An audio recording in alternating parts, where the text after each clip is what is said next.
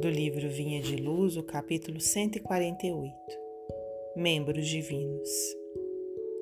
Ora, vós sois corpo do Cristo e seus membros em particular.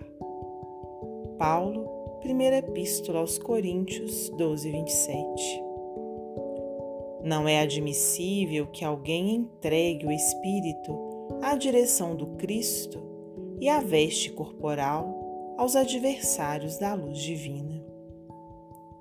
Muitos crentes transviados realizam estações de prazer nos continentes do crime e exclamam inconscientes: Hoje meu corpo atende a fatalidades do mundo, mas amanhã estarei na igreja com Jesus. Outros, depois de confiarem a mocidade à tutela do vício, aguardam a decrepitude a fim de examinarem os magnos problemas espirituais. Existem, igualmente, os que flagelam a carne com mortificações descabidas, supondo cooperar no aprimoramento da alma, empregando, para isso, tão somente alguns fenômenos de epiderme. Todos os aprendizes dessa classe desconhecem que a vida em Cristo é equilíbrio justo, encarnando-lhe os sentimentos e os desígnios em todas as linhas do serviço terrestre.